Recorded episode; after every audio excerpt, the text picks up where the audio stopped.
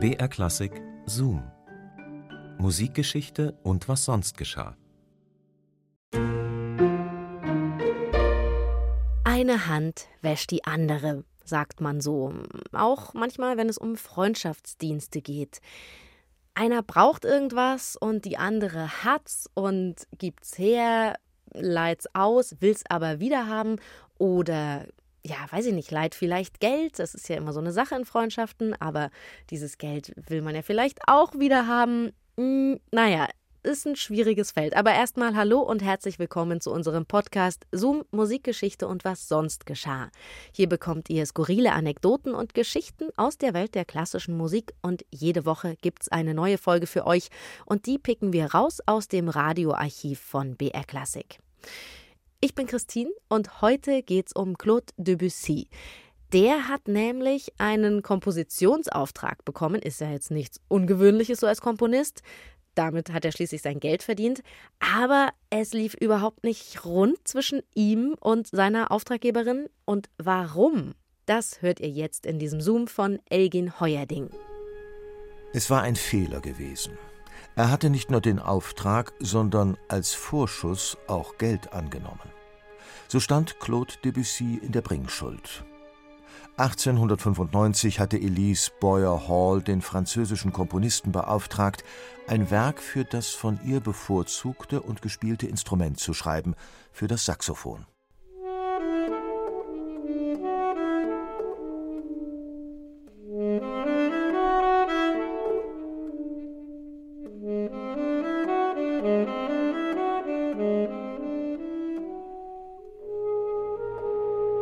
Das Saxophon hatte der Instrumentenbauer Adolf Sachs erst 1846 patentieren lassen.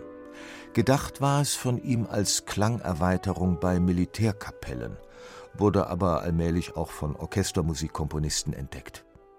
Dass sich Komponisten der klassischen Musik für das Saxophon erwärmten, daran hatte Elise Hall wesentlichen Anteil. Bei immerhin 22 zeitgenössischen Komponisten gab sie Werke in Auftrag, und erweiterte so wesentlich das Repertoire.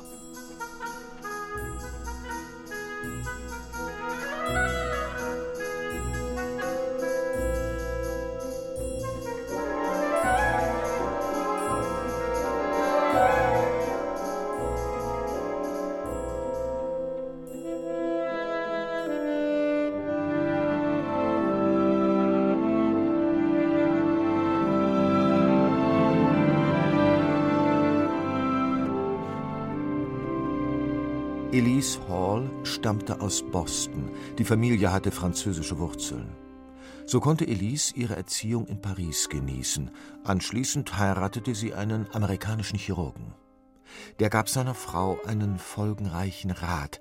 Er empfahl ihr, ein Blasinstrument zu erlernen, um ihre gesundheitliche Schwäche zu kurieren. Elise Hall wählte das Saxophon. Welches genau ihre gesundheitliche Schwäche war, Darüber gibt es verschiedene Ansichten. Allgemein nimmt man an, dass das Blasinstrument ihren Atemapparat stärken sollte. Doch Elise Hall litt daran, dass ihr Gehör zunehmend schwächer wurde, was freilich auch durch das Spielen des Saxophons nicht behoben werden kann.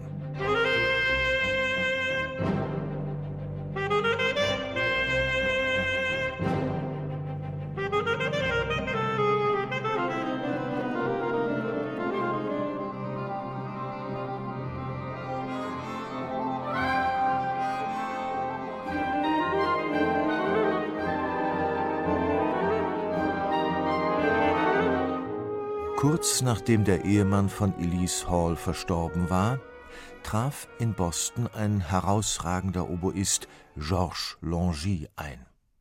Er wurde ihr Saxophonlehrer. Die reiche Amateurmusikerin lernte begierig und engagierte sich als Mäzenin im aufblühenden Musikleben ihrer Stadt.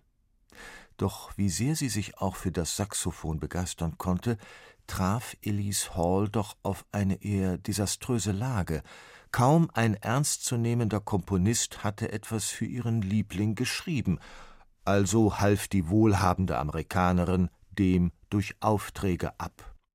1895 wandte sie sich an Claude Debussy. Der hatte keine Erfahrung mit dem Saxophon, es interessierte ihn auch nicht sonderlich. Allerdings brauchte er dringend Geld, nahm daher den Auftrag an und vergaß ihn gleich wieder. Elise Hall aber nicht. Als sie 1904 in Paris eine Komposition von Vincent d'Andy zur Uraufführung brachte, auch von ihr in Auftrag gegeben, da belagerte sie Debussy und forderte ihre Komposition ein. Debussy hatte sich gerade Pélias et Mélisande abgerungen und damit einen großen Schritt in die Moderne gewagt. Jetzt komponierte er La Mer. Was sollte ihm da ein Saxophon?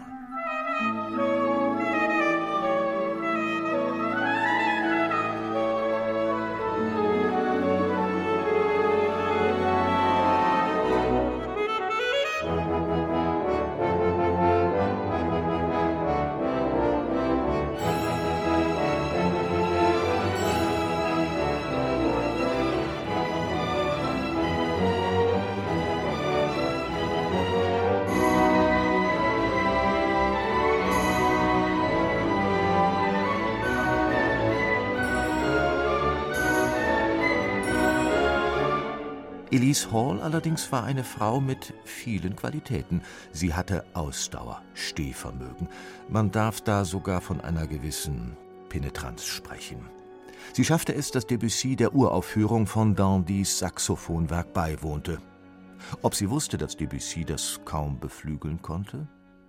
Dennoch wurde dem Impressionisten wohl langsam deutlich, dass er um diesen Auftrag nicht herumkommen würde. Weitere vier Jahre brauchte es, dann hatte er eine Fassung zu Papier gebracht. 1911 dann hatte Elise Hall Debussys Noten in den Händen. Debussy hat sich durchaus an die Wünsche seiner Auftraggeberin gehalten. Seine Rhapsodie ist koloriert mit spanischen und maurischen Elementen, was Mrs. Hall schätzte. Genauso wie die freie Form der Rhapsodie.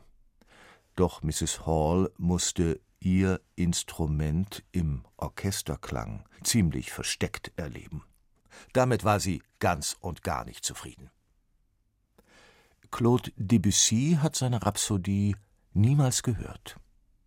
Und Elise Hall hat sie nie öffentlich aufgeführt. Nach Debussys Tod wurde die Rhapsodie dann doch noch aufgeführt und inzwischen zählt sie auch zum Standardrepertoire für Saxophonistinnen und Saxophonisten. Aber ja, wer weiß, welchen Ruhm das Werk zu Lebzeiten Debussys erreicht hätte, wenn die Auftraggeberin eher zufrieden gewesen wäre. Wir wissen es nicht. Zoom, Musikgeschichte und was sonst geschah, gibt's immer samstags neu in der ARD Audiothek und überall, wo es Podcasts gibt. Und wir freuen uns, wenn ihr uns abonniert. In unserer nächsten Folge kommt dann Giuseppina Streponi zu Wort. Berühmte Sängerin zu Lebzeiten, Lebensgefährtin und spätere Ehefrau von Giuseppe Verdi. Die wahre Traviata. Böse Zungen. Ich? Ach was, alles nur Geschwätz. La Traviata von wegen Streponi. Giuseppina mein Name. Genannt auch Peppina. Leider nicht mehr. nicht mehr wirklich gut bei Stimme. Ich hatte mir meinen Peppino ausgesucht ein unbekannter Komponist. Mein Stern an der Skala war leider gerade im Sinken begriffen, eher frühzeitig, im Alter von 32 Jahren. Ich sang also, ehe ich schleppte mich durch. Ich brauchte das Geld bis zum Ende der Aufführungen. Die Abigail in Nabucco.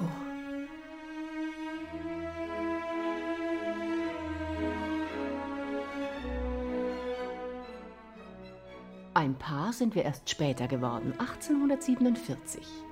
Eine Italienerin in Paris. Unerhört, alleinstehend. Eröffnung einer Gesangsschule, Cours du Chant. Ein Italiener in Paris. Früh verwitwet, sammelte Erfolge. I Lombardi alla prima crociata erschienen unter neuem Titel Jerusalem. Die Handschrift.